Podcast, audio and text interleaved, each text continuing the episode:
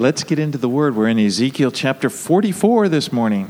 ではですね、エゼキエルの学びを続けていきたいと思います。今朝は44章です。Ezekiel is being shown a vision of a new temple that will be built in the future.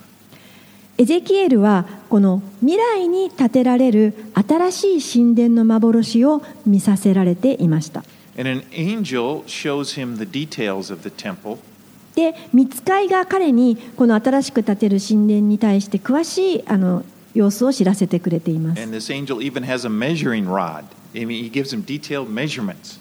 この天使は測り縄まで持ってあの寸法まで詳しくエゼキエルに知らせます。And at the end of last week's message, we there was a short video we looked at that kind of gave a presentation of what this temple might look like.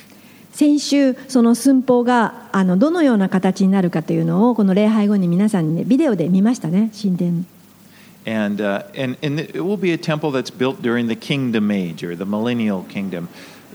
which is the age following the return of Christ when he will rule the, the earth for a thousand years. でここで語られている新しい神殿というのはキリストがこの地上にやがてもら戻ってこられてからそれから王として千年間君臨をされますけれどもそのいわゆる千年王国と呼ばれている時に建てられる神殿のことを話しています And this was described in Revelation chapter 20. でそれに関してはヨハネの黙示録の20章にも同じように語られています Now, in chapter 44, he begins to look at those who will be serving in the temple area. で今朝44章をお読みいたしますけれどもここはあの神殿にどのような者たちが奉仕をするかということが書かれています。Let's read verses 1 through 4. ではエゼキエル書44章に入りたいと思います。1節から3節をお読みいたします。1 Uh, 1 through 3 maybe 4 40. Okay, 1 through 3. Yes, I made a mistake. 44章の1節から3節を読みいたします。彼が私を聖女の東向きの外の門に連れ戻すと門は閉じていた。主は私に言われた。この門は閉じたままにしておけ。開けてはならない。誰もここから入ってはならない。イスラエルの神主がそこから入ったからだ。これは閉じたままにしておかなければならない君主だけが君主として主の前でパンを食べるためにそこに座ることができる。彼は門の玄関の間を通って入りそこを通って出ていく。So, in the vision, Ezekiel, he's brought to the outside of the sanctuary and he sees the east, east gate, which is shut.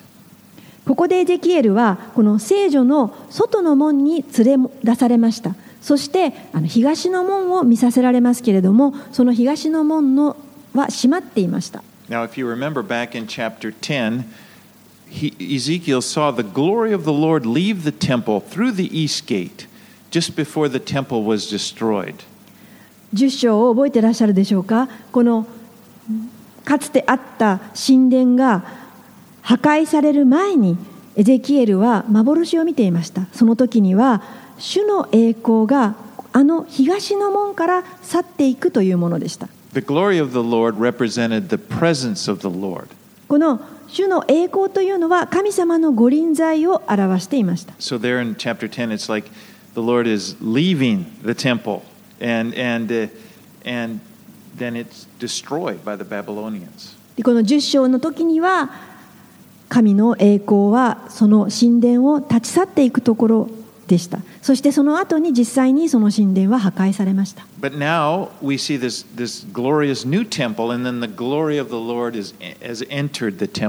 しかし今やこの新しく建てられる神殿には主の栄光が神殿の中に入ってこられているのです。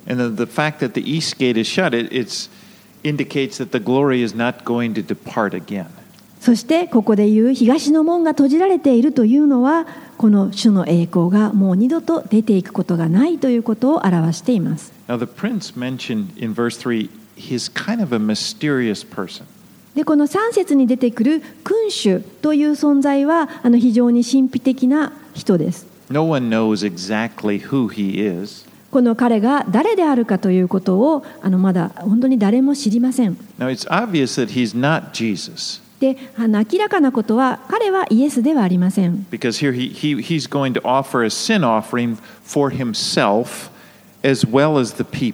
なぜならこの君主はこの自分のためにもまた国のすべてのため民のためにも罪の清めもの捧げものを捧げなければならないと言われているから。それは45章22節にあります。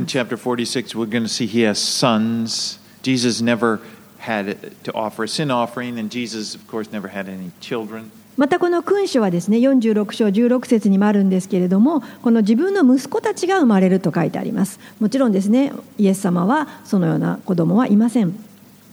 So the, this prince seems to be, he's an overseer of Jerusalem. He, he's kind of under the Messiah's authority. でどうやらですねこの君主という人はこのエルサレムのその新しい王国でのまあ指導者というかえー監督者として立てられておりそのもちろんですねメシアの支配下でえー働くということです。All right, let's read verses 4 through 14. 44章の4節から14節までお読みいたします。彼は私を北の門を通って神殿の前に連れて行った私が見るとなんと主の栄光が主の宮に満ちていた。私はひれ伏した。すると主は私に言われた。人の子よ主の宮のすべての掟とそのすべての教えについて私があなたに告げていることをすべて心に留めそれに目を注ぎ耳を傾けよ。神殿の入り口と聖女のすべての出口を心に留めよ。あなたは反逆のイスラエルの家にこう言え。神である主はこう言われる。イスラエルの家よ。あなた方のあらゆる意味嫌うべき技はもう十分だ。あなた方は心に割礼を受けず肉体にも割礼を受けていない異国の民を連れてきて私の聖女にいさせ私の神殿を汚した。あなた方は私のパンと脂肪と血を捧げたがあなた方の行った意味嫌うべきああらゆる技によって私との契約を破った。あなた方は私の聖女での任務も果たさずかえって自分たちの代わりに他の者たちを私の聖女で務めを果たす者として置いた。神である主はこう言われる。心に割礼を受けず肉体にも割礼を受けていない異国の民は誰も私の聖女に入ってはならない。イスラエルの子らの中にいる異国の民は皆そうだ。イスラエルが迷って自分たちの偶像をしたい私から迷い出た時レビ人も私から離れ去ったので彼らは自分たちの咎を負わなければならない。彼らは神殿の門で番をし神殿で奉仕をして私の聖女で仕えまた民のために全焼の捧げ物と生贄をほふりこうして民の前に立って彼らのために仕えるはずなのだ。レビ人たちは民の偶像の前で民に仕えそのことでイスラエルの家を不義に引き込むものとなった。それゆえ私は彼らに手を挙げて厳かに誓う。神である主の言葉彼らは自分たちの咎を負わなければならない。彼らは祭司として私に仕えるために私に近づいてはならない。私のあらゆる聖なるものまた最も聖なるものに近づいてはならない。彼らは知辱と自分たちの行った意味嫌うべき技の責めを負わなければならない。私は彼らに神殿のあらゆる奉仕とそこで行われる神殿のすべての任務を果たさせる。Now keep in mind that this vision was given to Ezekiel to give to the people during the time of their exile in Babylon. ここでですねあの思い出していただきたいのはこの幻をエゼキエルに神様が与えたのはまず最初に当時彼と一緒にバビロン捕囚に連れて行かれた人たちに伝えるためでした。And they had just lost their temple because of their rebellion against God, because of all the abominations, all the idols they had allowed inside the temple.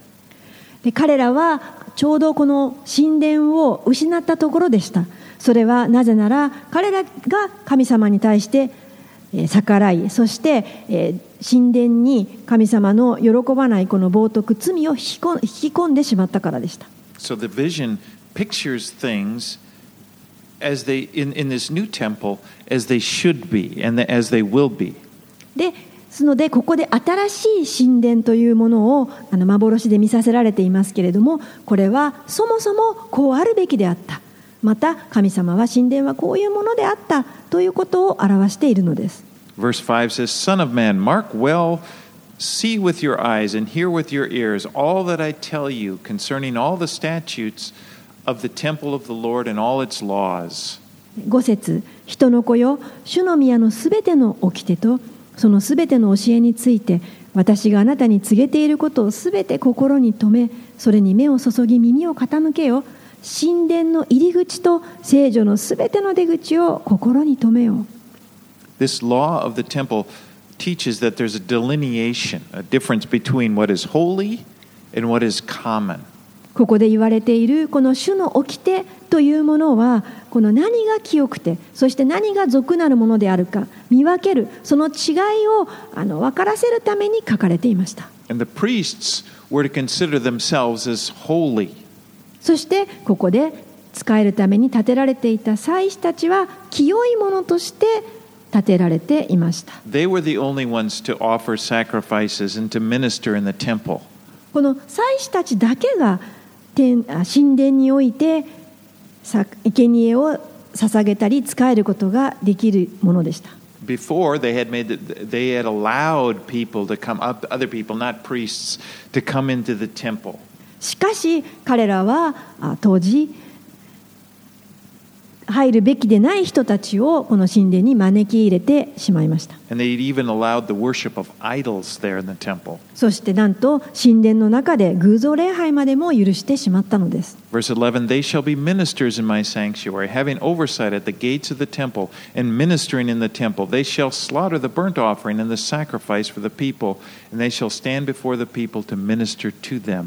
十一 11: 節彼らは神殿の門で番をし、神殿で奉仕をして私の聖女で仕えまた民のために全焼の捧げ物と生贄をほふりこうして民の前に立って彼らのために仕えるはずなのだ So in this new temple, the Levites will offer sacrifices, but they wouldn't be allowed to minister before the Lord. ですのでこの新しい神殿においてもまたレビ人はこのように生贄を捧げるものとされますけれどもしかしこの神様の御前に直接近づくえー任務をすることはできなくなります。Right, let's read verses 15 and 16. エゼキエルの44、15、16節をお読みいたします。しかし、イスラエルの子らが迷って私から離れた時も、私の聖女の任務を果たした。サドクの子孫のレビ人の祭司たちは私に近づいて私に仕え私の前に立ち私に脂肪と血を捧げることができる神である種の言葉。彼らは私の聖女に入ることができる。私の机に近づいて私に仕え私への務めを果たすことができる。So these sons of Zadok were, were of the tribe of Levi, and they were descendants of Aaron. ここに出てくるこのサドクの子孫というのは同じレビ族のレビ人でありそして彼らはアロンの子孫でありました When David was old and he was about to die, his son Adonijah tried to exalt himself to be king instead of uh, Solomon, whom David had chosen to succeed him. このダビデ王があの年を取ってあのと時にですねこの自分のあの次の後継者としてこのソロモンを選ぶことをしましたしかしですね彼の息子であったあのアドニアというものが自分自身をこの王としようとして謀反を企てます And, and Abiathar, the, the priest, helped him to do this. そしてそのような時にこの祭司アビアブヤタルというものがいたんですけれどもこのアドニアに組をしてこのソロモンに歯向かいます But Zadok, the priest, was loyal to David and he he would not go along with it. And he anointed Solomon to be king. ところがこの時に祭司であったもう一人のサドクという人はこのダビデに忠誠でありそして、えーそのようなあのアビアタルたちに組をすることはなくてでソロモンをあの王として油注ぎを行ったのです So now his descendants are being rewarded for his faithfulness. なのでこのサドクの子孫たちは今この忠実であったことの報いを受けているのです Let's read verses 17 through 27. では17節から27節をお読みいたします。彼らは内庭の門に入る時には雨布の服を着なければならない。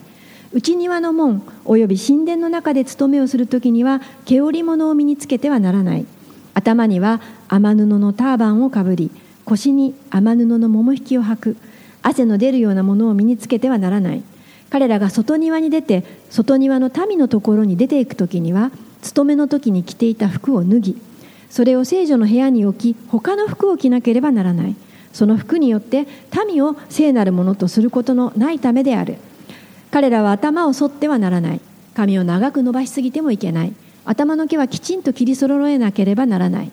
祭司は誰でも内庭に入るときブドウ酒を飲んではならない。やもめや離縁された女を妻にしてはならない。イスラエルの民のうちの処女を妻としなければならない。しかしやもめでもそれが祭司のやもめであれば妻としてもよい。彼らは私の民に聖なるものと俗なるものとの違いを教え汚れたものと清いものとの区別を告げ知らせなければならない。争いがある時には私の定めに従って裁きの座につきこれを裁かなければならない。私のすべての礼祭には私の教えと掟を守り私の安息日を聖なるものとしなければならない。彼らは死んだ人間に近づいて身を汚してはならない。ただし自分の父母息子娘兄弟未婚の姉妹によって汚れることは許される。その場合祭司は清められた後さらに7日を数えなければならない。聖女で仕えるために聖女の内庭に入る日には罪の清めの捧げ物を捧げなければならない。神である主の言葉。The priests were to wear special garments that would, would not cause him to sweat. でこの時祭司はこの汗をかかないような特別な生地の祭司服を着るようにと言われています This was before the unikuro, dry cool. You know, they, they, they, so they, they had linen garments.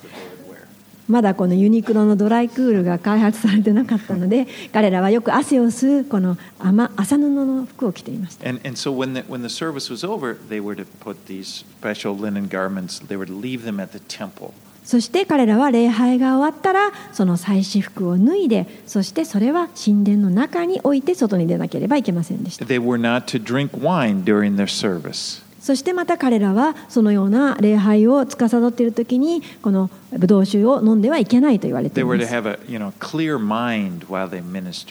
で彼らはこのはっきりとした意識を持ってあの任務に就かなければいけないのです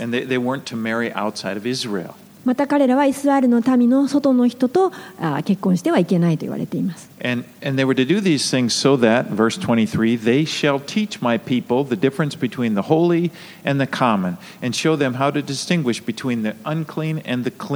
でこれらのこのすべてのことは23節彼らは私の民に聖なるものと俗なるものとの違いを教えるためであると、汚れたものと清いものとの区別を告げ知らせるためにいるからであると。This is one of the main purposes of the Old Testament law, and that is to teach there is a distinction between what is clean and unclean, what is holy and what is not holy. でこれこそが旧約聖書のこの立法があの目目的としているものですこの立法を通してこの人々に何が清いもので何が俗なるもの汚れているものかこの区別を教えるために書かれています We are not under this law of the temple, でも私たちはですねこの神殿の立法の下にいるわけではありません but the principle it, it applies to us as well. This principle of, of, of, of seeing, you know, knowing what is holy and what is not.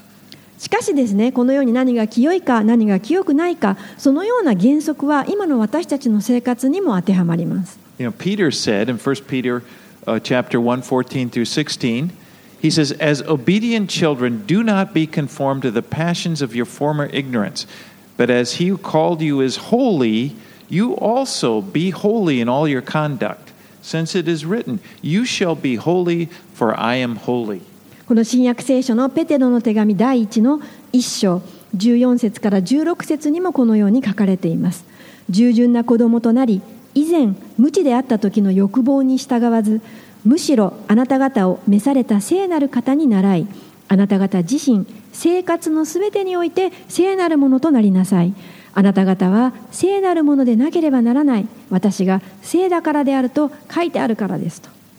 You know, we are to see our lives as being different now. They're, they're different than, when, than before we knew Christ. この私たちは自分自身を見るときにこのキリストを知る以前の自分そこから今は召されて違うものになっているとみなすのです。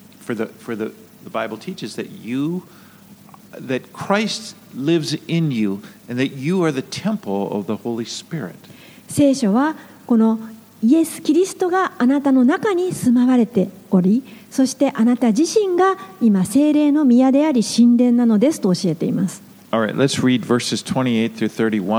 44章の28節から31節をお読みいたします。祭司たちへの譲りとなるのはこれである。私が彼らへの譲りである。あなた方はイスラエルの中で彼らに所有地を与えてはならない。私が彼らの所有である。彼らの食物は穀物の捧げ物罪の清めの捧げ物代償の捧げ物である。イスラエルのうちで整絶されたものは皆彼らのものである。あらゆる種類の初物あなた方のあらゆる奉納物のうちの最上の奉納物はすべて祭司たちのものでありあなた方の麦粉の初物も祭司に与えなければならない。あなたの家に祝福が宿るためである。祭司たちは死んだ動物や野獣に噛み裂かれたものはすべて鳥鳥であれ獣であれ食べてはならない。Just in the same way, the Old Testament priests, in the law of Moses, uh, the kingdom priests here in, in the millennial kingdom will not have an inheritance of land because the Lord himself is their inheritance. このモーセの時のような祭司たちと全く同じようにこの新しい王国において建てられる祭司たちにもこの相続地というものがあてがわれていませんなぜなら彼らもまた主ご自身が彼らの譲り相続として与えられていてそしてそこから生活して生きるようにされているからです。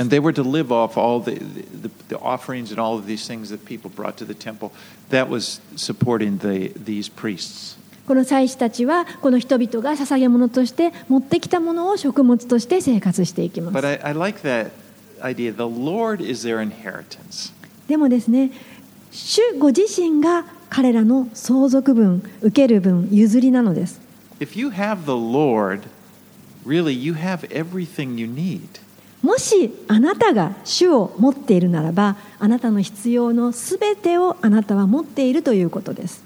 You know, if, he's, He will provide, the Lord provides everything that we need.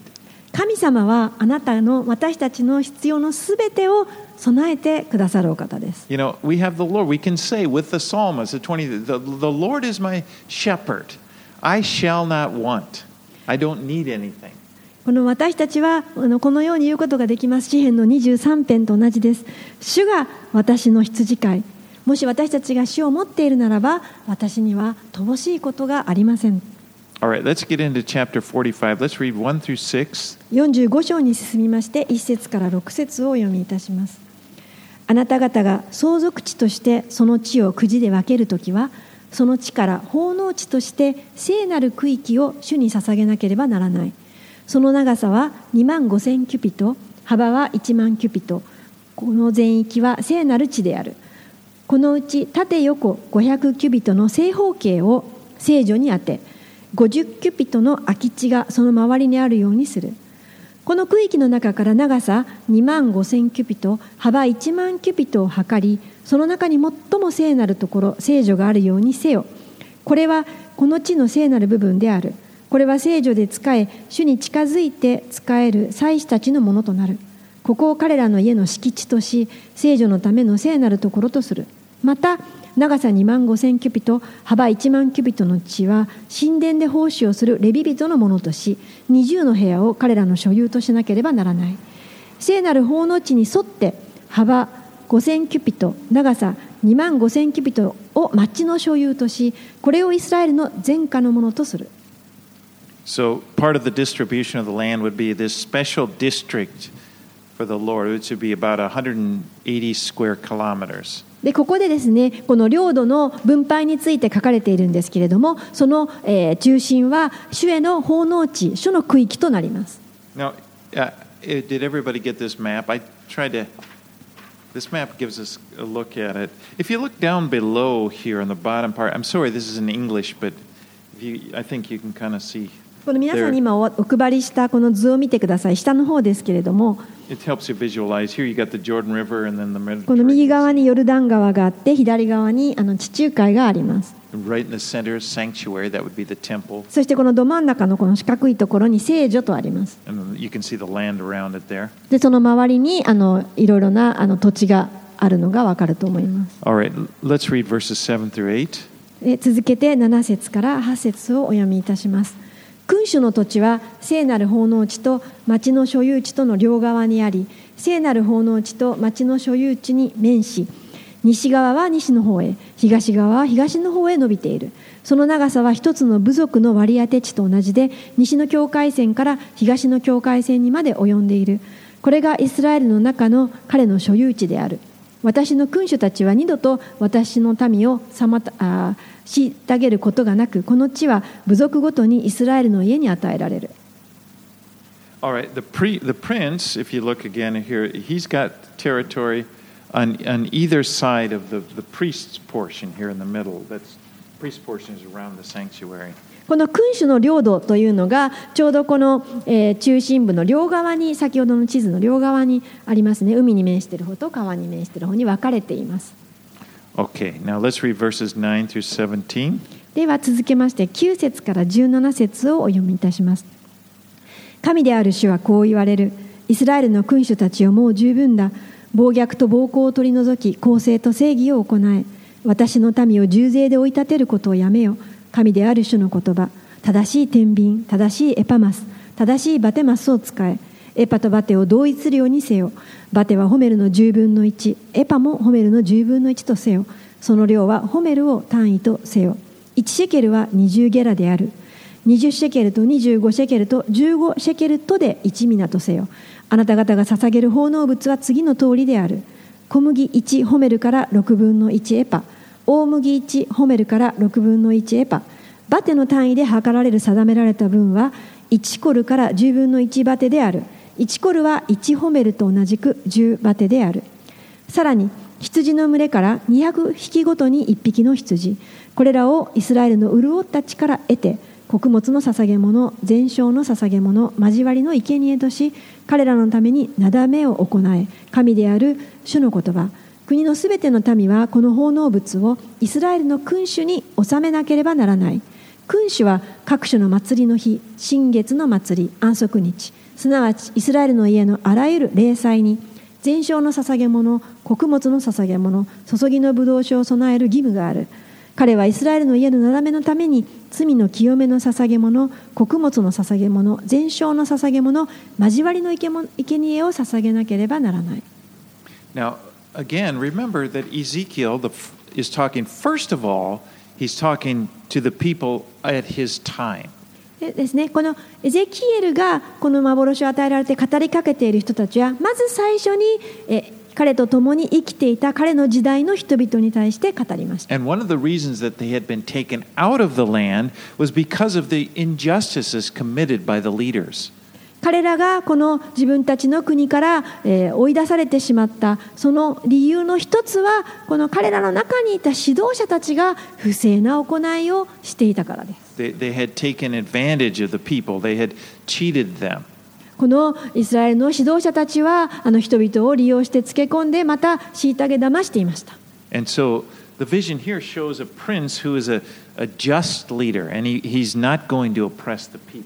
でここで出てくる新しい君主はこの正しい指導者でありもう人を虐げることがない人です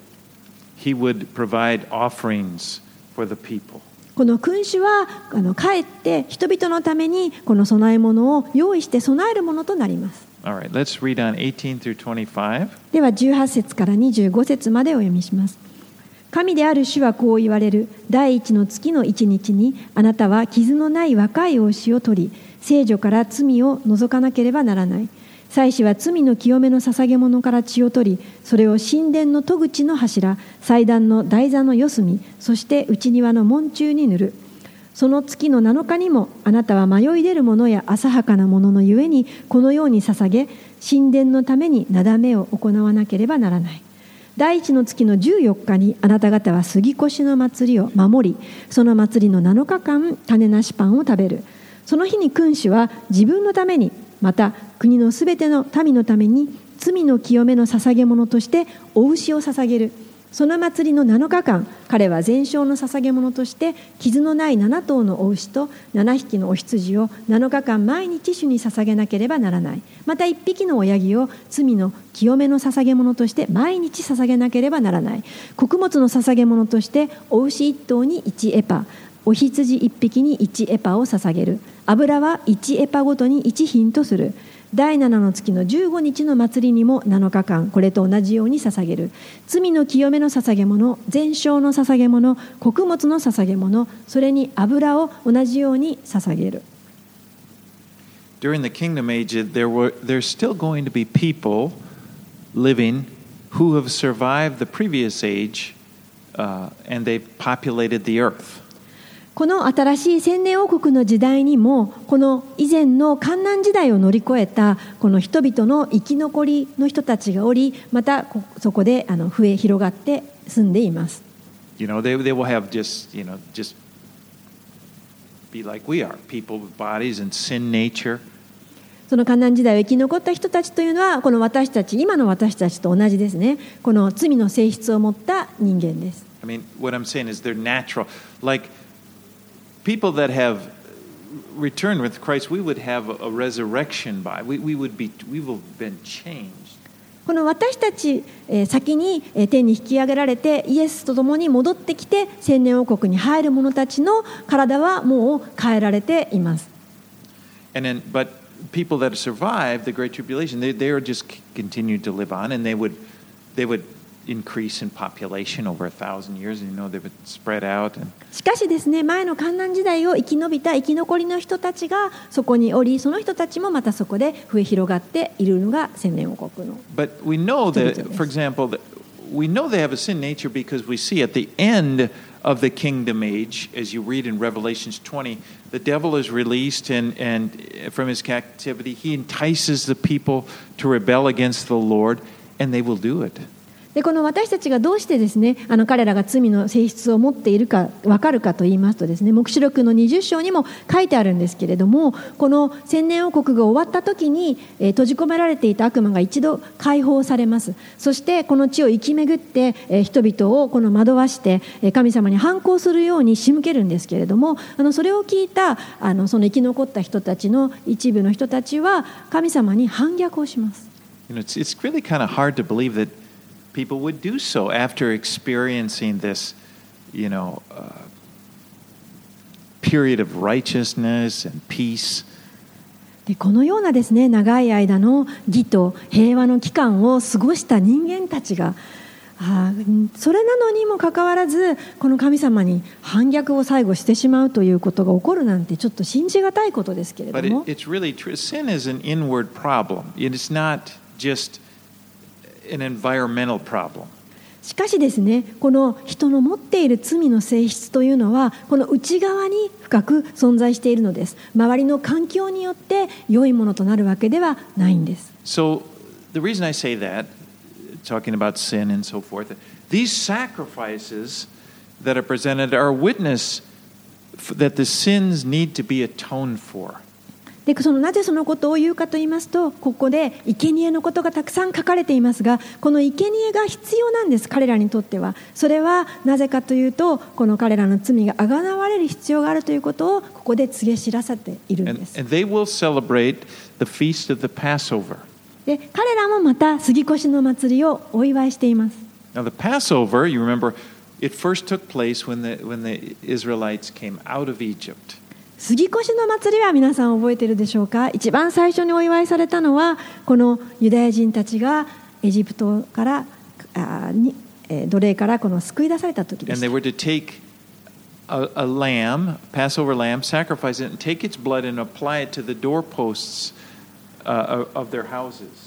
彼らはこの羊をえー生贄として捧げなさいとそしてその羊を切ってえー血を流したものその血をえーそれぞれ門中にえー塗りなさいと言われました And when the, the angel of death passed over through the land, he would see the blood of the Passover lamb and he would pass over that house. そしてこの死を携えた天使がやってきてその血を行き巡った時にこのもしその家々に門中に羊の血が、えー塗ってあるならばその家をこの過ぎ越すと言われたので Now, す the lamb was a picture of Jesus Christ and what he would do on the cross many years later. ですからこの子羊の血それがイエス・キリストがしあのその後に十字架にかかって流してくださるその血を表していたんです He would be crucified on the Passover, イエス・キリストは杉越の祭りの時に十字架にかかられます.そして彼の流された血で私たちの罪は救われました And so, e- everyone who believes in Jesus and accepts the sacrifice that he offered for them, kind of, in a, in a sense, by faith, we, we apply the blood of Jesus. ですから Uh, as they did over the, the doors of the heart, we do it over you know, our lives. 誰でもこのイエスを信じる者はこの私たちはイエス様が十字架にかかってそして私たちのために血を流してくださった罪の生贄なんだということを信じるわけです。その時にそのイエス様の流された血潮が、まあ、信仰によって私たちのこの家々の心の門中にこう塗られた家紋に塗られたのと同じだということです。And, and そしてその塗られた血を見て神の裁きはえー過ぎ越してくださる We, we are saved. 私たちが救われるということです Now remember, when Jesus was with his disciples and, they, and he instituted communion, this was during the Passover feast, the エス night 様が before he died. イエス様が、えーこえー生産式をあのしてくださった夜のことを思い出してくださいそれは十字架にかかる前夜でしたでその食事こそがなんと杉越の祭りの食事だったんです He took the, the, the bread, and that was the bread that they were having for the Passover. He took that and broke it. And he took the cup, that was the cup that they were drinking for the Passover. And that, what he did was he kind of, he showed that he fulfilled the Passover feast.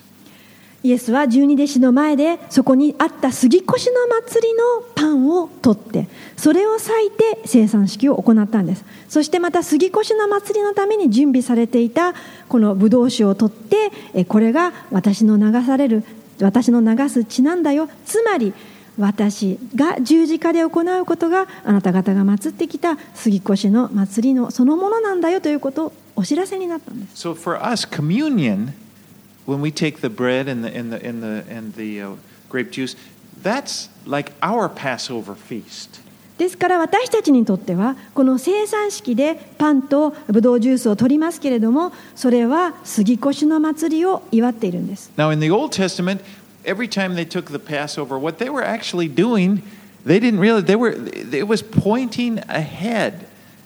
To Jesus when he would die as the Passover lamb there in Jerusalem. この杉越の祭りが旧約聖書の時代になされていた時にはその時には彼らはその血を取ってこのやがてイエス・キリストが流してくれるその血を、えーそれを目指してその祭りを行っていました So, in the kingdom age, this Passover feast would also be a witness to the Jews. This is a Jewish thing, the Jewish temple at that time, and it would be pointing back to what Jesus had done でこの千年王国においてもこの同じユダヤ人このユダヤ人のためのこの神殿ですけれどもそこでこの杉越の祭りがまた未来において行われているのはどういうことかと言いますと今度は彼らは過去にイエス・キリストがなさってくださったその十字架で流された血が自分のためのこの、えー生贄であったんだということを思い起こすためにこの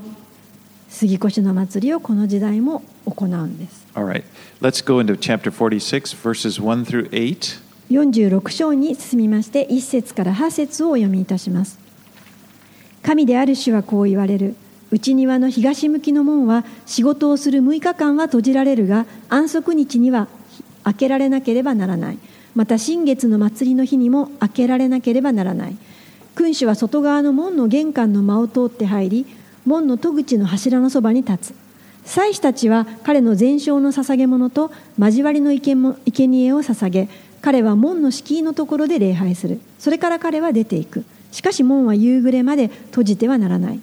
民衆も安息日と新月の祭りの日にはその門の入り口で主の前に礼拝をする。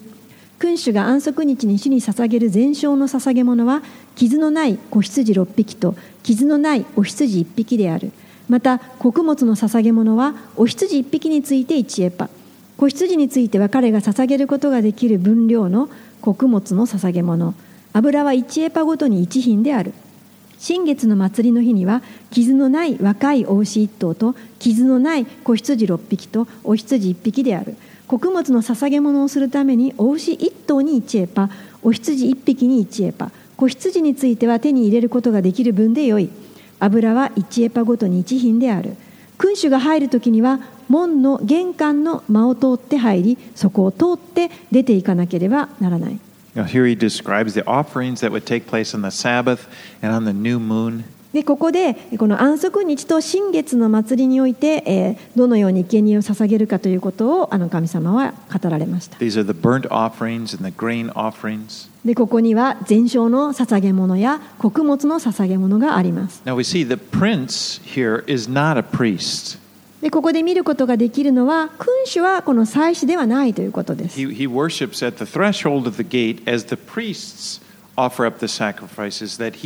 He has given to them to offer. この君主は外側の門の玄関の間の戸口で礼拝をしますけれども祭司たちはこの全焼の捧げ物や生贄を行うと Now, these are similar to the offerings that were offered up in the Old Testament. でこれは旧約聖書に書かれているこの捧げ物にとても類似していますね But you know, aren't you thankful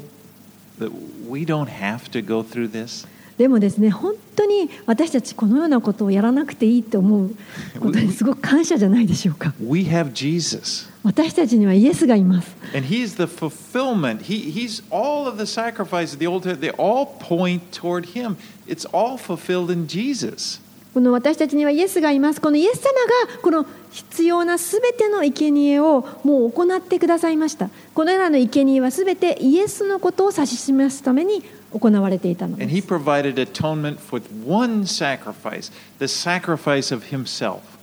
イエス様はたった一度の捧げ物によって私たちの罪をあがなってくれました。それは神様イエス様ご自身を捧げ物としてくださったんです。And there on the cross, he said, he declared, It is finished. そしてイエス様は十字架にかかられてこのように言われました It was 完 completed. 了した He did it, and I'm thankful for that. 本当にもうそれは感謝でいっぱいです But let's continue verses 9 through 12. え続けて9節から12節までお読みいたしますしかし民衆が礼祭の日に主の前に入るとき北の門を通って礼拝に来る者は南の門を通って出て行き南の門を通って入る者は北の門を通って出て行かなければならない。自分が入った門を通って帰ってはならない。その反対側から出て行かなければならない。君主は彼らが入るときに一緒に入り彼らが出るときに一緒に出なければならない。祭りと礼祭での穀物の捧げ物はお牛一頭に1エパお羊一匹に1エパ子羊については捧げることができる分量。油は1エパごとに1品である。また君主が進んで捧げるものとして全焼の捧げ物をあるいは進んで捧げるものとして交わりの生贄を主に捧げる時には彼のために東向きの門を開けなければならない。彼は安息日に捧げるのと同じように全焼の捧げ物と交わりの生贄を捧げなければならない。そして彼は出ていくが出て行った後その門は閉じられる。The prince, uh, he will be among them. He will be in their midst. It's, so it, it's like God's appointed leader during the, the millennium there of that area will be truly be among the people. でここに建てられているこの千年王国で建てられるこの君主という人は本当にこのイスラエルのための指導者ですねなぜなら民衆と一緒に入り民衆と一緒に出ていくと He's, when they go in, they go in together. When, when they go out, he shall go out with them. うん彼らが出て一緒に入り一緒に出ていく一緒に行動するということです All right, let's read through 13 through 15. 13節から15節をお読みいたしますあなたは毎日傷のない一切の子羊一匹を全焼の捧げ物として主に捧げなければならないこれを毎朝捧げなければならない。それに添えて毎朝6分の1エパの穀物の捧げ物。上等の小麦粉に振りかけるための油3分の1品を捧げる。これが主への穀物の捧げ物であり永遠に続く掟である。こうして子羊穀物の捧げ物そして油をジョークの全焼の捧げ物として毎朝捧げなければならない。The burnt offering was a picture of consecration to the Lord. ここに記されているこの全焼の捧げ物というのは主への献身を表しています And unlike the other sacrifices, the burnt offering was uh, to complete. It was completely to be burned up in the fire. It was to be burned up completely in the fire. 他の捧げ物と違ってこの全焼の捧げ物というのはその生贄を完全に火の中で焼き尽くさなければいけませんでした And this is what Paul had in mind when he wrote uh, Romans 12, verse 1, when he says, Present your bodies as a living sacrifice, holy and acceptable to the Lord, which is your spiritual worship. It's like Paul said, just give, give your all to the Lord. でパウロはローマ人への手紙の12章の一節であの実はこの全焼の生贄をこの頭の中に描きながらこのようなことを言ったわけです。あなた方の体を神に喜ばれる聖なる生きた捧げ物として捧げなさい。それこそあなた方にふさわしい礼拝です。Just give your whole life to the Lord. That's your sacrifice. でパウロが言ったのはあなたの人生のすべてを主に捧げなさい。それが主への生贄霊的な礼拝です。And the burnt offering would just be kind of burn, and it said it was a sweet fragrance. It would kind of rise up to the Lord, and that's kind of the idea. We give our lives, and He is blessed by that. そして私たちがこの自分のえー体を生贄として完全に神様の前に差し出すときにそこにはなだめの香りがあ立ち上りますそこには麗しいこの神様が受け入れてくださったものをあの見ることができます All right, let's read 16 through 23. 46章16節から23節神である主はこう言われる。もし君主が贈り物として自分の相続地を自分の息子たちに与えるならそれは息子たちのものとなりそれは相続地として彼らの所有地となる。しかしもし君主が自分の相続地の一部を贈り物として奴隷の一人に与えるならそれは解放の年まではその奴隷のものであるがその後で君主に返される。ただ息子たちだけが相続地を自分のものとすることができる。君主は民の相続地を奪って民をその所有地から追い出してはならない彼は自分の所有地から息子たちに相続地を受け継がなさう受け継がせなければならないそれは私の民がその所有地から一人でも散らされないようにするためである The prince, now who, whoever he is, as I said, he's kind of mysterious, but he's going to be a married man and he will have sons who will be able to uh, inherit property. まあこの君主となる人はこのまあ誰であるか分かりませんけれどもこのその人は結婚をしている男性であってえ息子たちが与えられてその息子たちにはこの相続地もまた受け継がれるということが書かれています。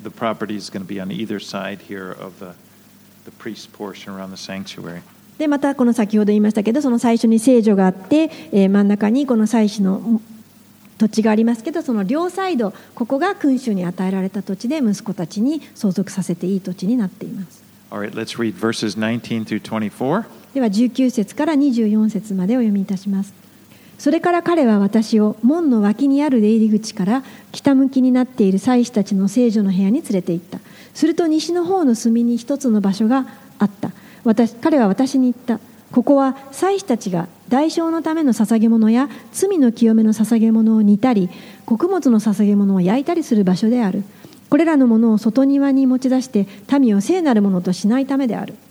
彼は私を外庭に連れ出し庭の四隅を通らせた。すると庭の隅にはそれぞれまた他の庭があった。庭の四隅に、えー仕切られた庭がありそこは長さ40キュピト幅30キュピトで4つとも皆同じ寸法であった。その4つとも周りは石の壁で囲まれ石の壁の下の方には調理場が作られていた。彼は私に言った。これは神殿で奉仕をしている者が民からの生贄を煮る調理場である。So Ezekiel now has shown the places where the sacrificial meals will be prepared. でエゼキエルは今度はですねこのえー捧げ物の食物をこの準準備する場所をこの見させられます。These are labeled priests' kitchens if you have that map that I handed out last week. でこの先週お渡ししたあの紙をまだお持ちであればあのその4箇所のところはあのい 4, か4箇所のこの4隅のところにえー祭祀の調理場というふうに書いてあります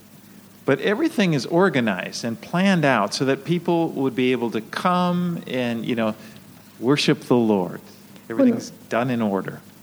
すてがですねあの本当に整って配置されています。多くの人々がここに来てあの礼拝をすることができるように計画されています。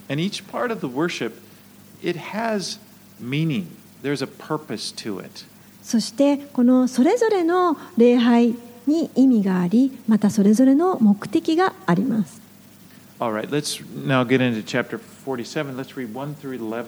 では47章に入りまして1節から11節を読みいたします。彼は私を神殿の入り口に連れ戻した。見ると水が神殿の敷居の下から東の方へと流れ出ていた。神殿が東に向いていたからである。その水は祭壇の南神殿の右側の下から流れていた。次に彼は私を北の門から連れ出し外を回らせ東向きの外門に行かせた。見ると水は右側から流れ出ていた。その人は手に測り縄を持って東の方に出て行き千キュピトを測り私にその水を渡らせるとそれは足首まであった。彼がさらに千キュピトを測り私にその水を渡らせると水は膝に達した。彼がさらに千キュピトを測り私を渡らせると水は腰に達した。彼がさらに1000キュピトを測ると水かさが増して渡ることのできない川となった。川は泳げるほどになり渡ることのできない川となった。彼は私に人の子よあなたはこれを見たか？と言って私を川の岸に連れ帰った。私が帰ってきてみると川の両岸に非常に多くの木があった。彼は私に言った。この水は東の地域に流れていきあらばに下って海に入る。海に注ぎ込まれるとそこの水は良くなる。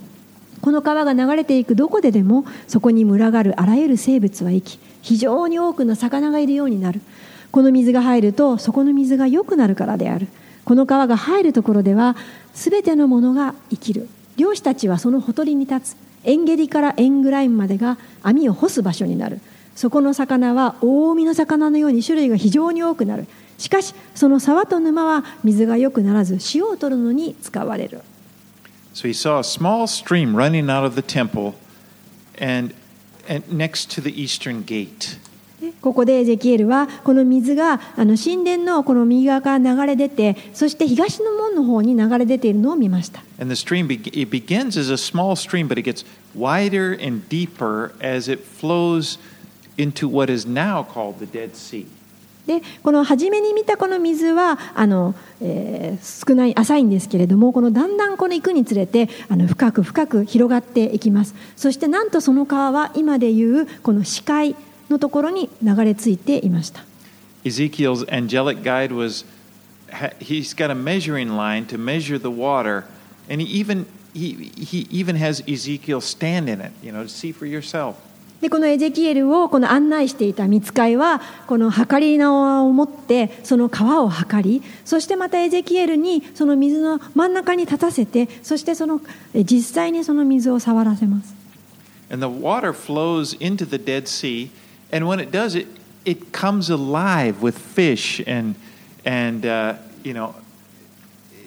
it, it becomes a thriving fishing spot. そしてこの川があの視界に流れていってるんですけれども、えーそこはなんとですねあそこの水が入り込むとあらゆる生物が生きて魚が増えてそしてあの漁ができるほどになっていました。Now, if you go to the Dead Sea today, you're not going to find any fish there. もし皆さんがですね今日今視界に行ったらえーそこには魚がいないということがわかると思います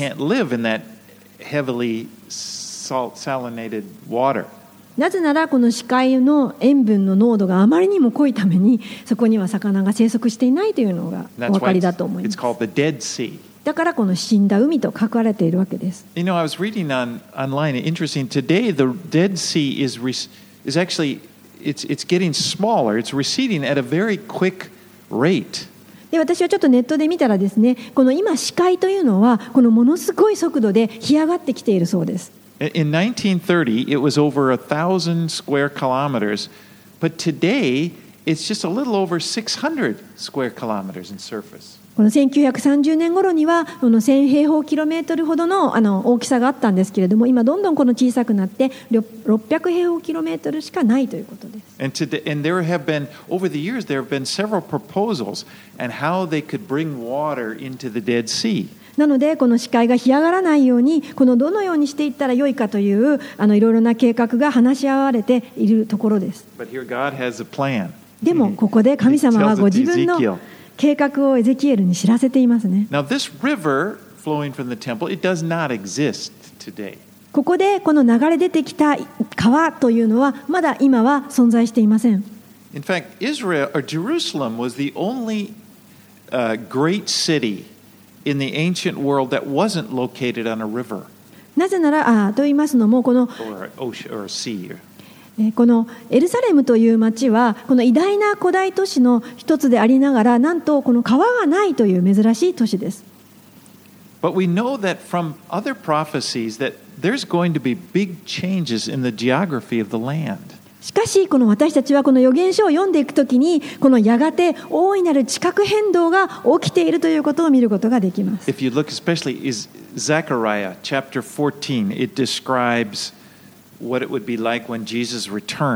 ゼカリア書の14章などを見ますとですね、イエス様がやがて戻ってこられたときに大きなこの地形の変動があることが見ることができます。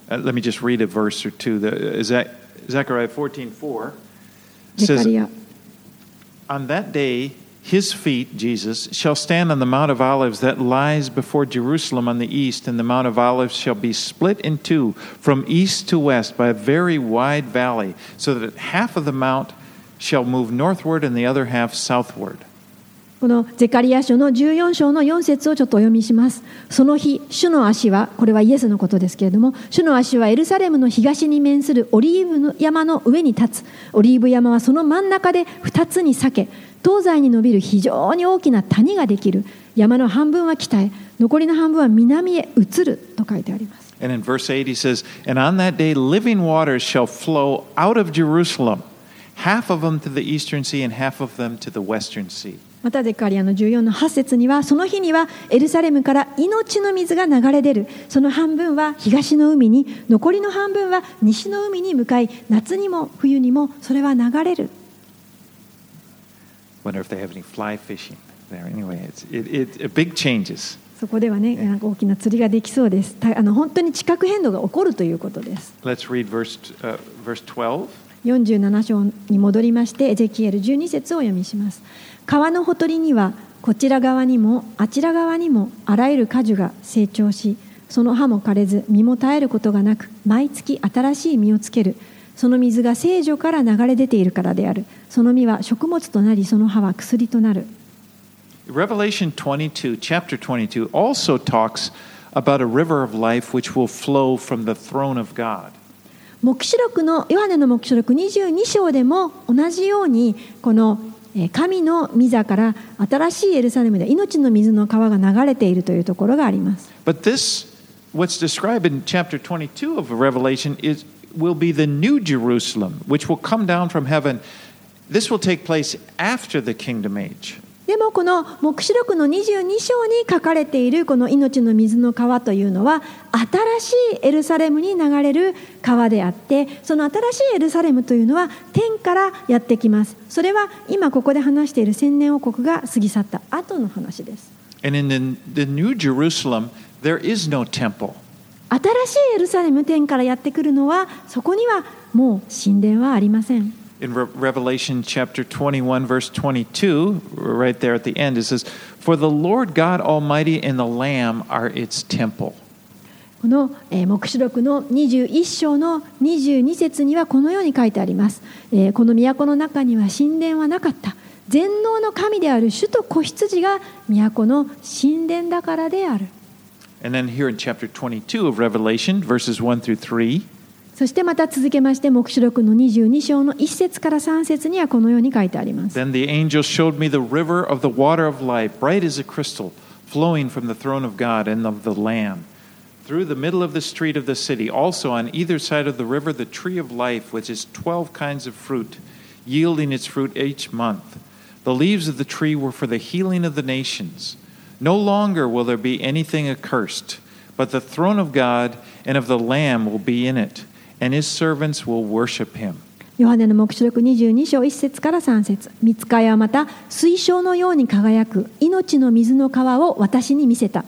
川は神と子羊の御座から出ていて都の大通りの中央を流れていた。こちら側にもあちら側にも12の実をならせる命の木があって毎月一つの実を結んでいた。その木の葉は諸国の民を癒した。もはや呪われるものは何もない。神と子羊の御座が都の中にあり神のしもべたちは神に仕える Now, in both of these cases, in, in Ezekiel's vision of the kingdom age and of the New Jerusalem here in, in Revelation 22, the water flowing from the throne of God brings life. このですね千年王国についてのエゼキエルの見た幻また新しく来るエルサレムこのどちらの場合にあってもこの神のところから命の水が流れているということが同じです That's really the essence of the gospel. これこそが福音の中心です Because Jesus, remember, he said, If anyone thirsts, let him come to me and drink. Whoever believes in me, as the scripture has said, out of his heart will flow living water. That's John 7 37 38. このイエス様ご自身が言われました。ヨハネの福音書7章3738で誰でも乾いているなら私のもとに来て飲みなさい。私を信じる者は聖書が言っている通りその人の心の奥底から生ける水の川が流れ出るようになりますと言われました。There's so many things that are hard to understand in these prophecies that we've been studying. この私たちがずっと今まで学んできた予言書は、本当にですね難しくあの理解するのがあの難しいところ、たくさんあります。しかしですね、たった一つはっきり言えることがあります。神の用意してくださっている未来は良いものです。イエス様はすべてを新しくしてくださいます。And we will be with him forever, and we will be, it will be a joyful 私たちはその主と永遠にいつまでも共にいることになりそしてまた喜びと祝福に満ちた存在となることができます。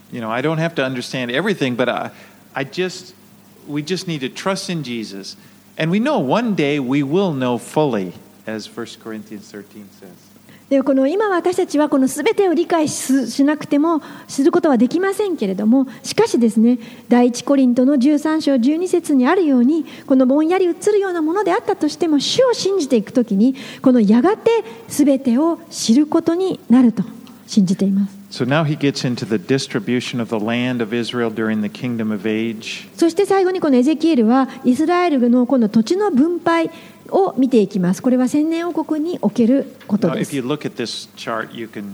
す.でこの it's laid out. 47章にあることはこの皆さんにお配りしたこの上の方ですねここに、えー、と部族の名前が上から12部族の名前が下まで分配してありますこのように分配されます Okay, I'm not going to read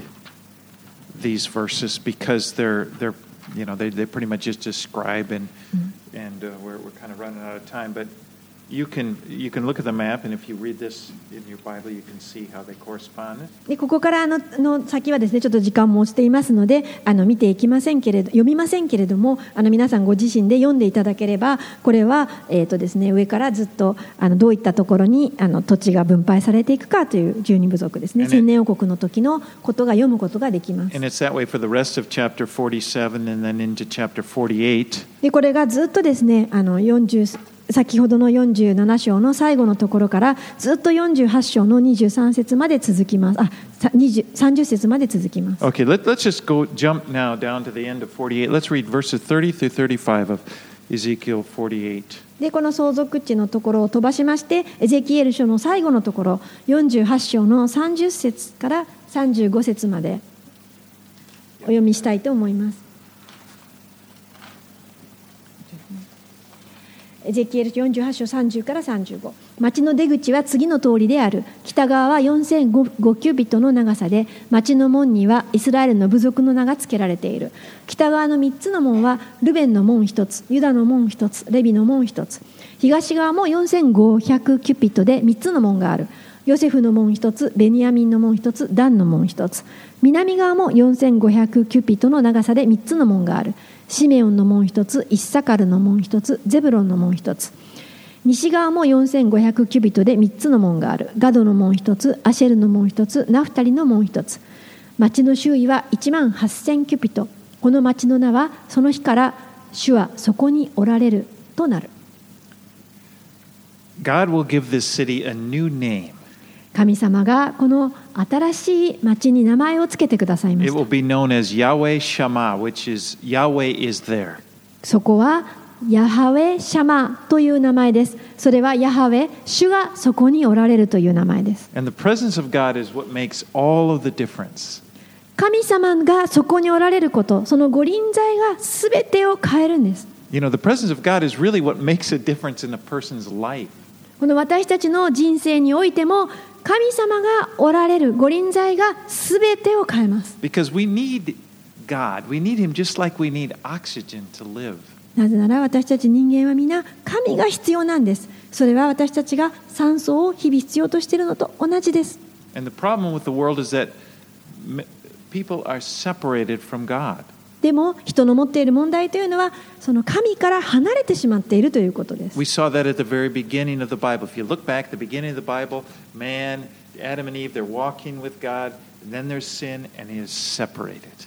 でそれは聖書の最初に見ることができます、え。アダムとエバは神様と共に一緒にいましたけれども、しかし神の前に罪を犯してしまったので、彼らは神から離されてしまいました。And then all of the misery that comes because of that separation. 神から離れたことによって人間のすべての不幸が始まりました.しかしイエス様が来てくださって私たちと神様との間にできた深い溝を、えー橋となって来てくださいました And the good news of the gospel is that we can have a relationship. We can know God. We can have a relationship with Him. でもこの私たちの持っている良い知らせ福音というのはこの神様にあって私たちはイエス様にあってもうひとたび神様にえー近づくことができるということです and, and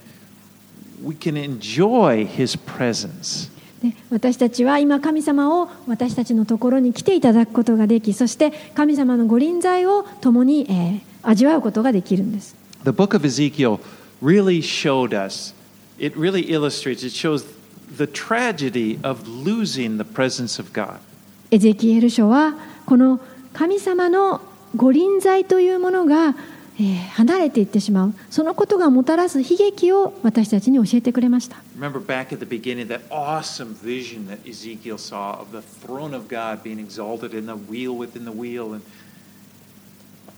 思い出してみてください。最初にエゼキエルが見た神の御座の幻は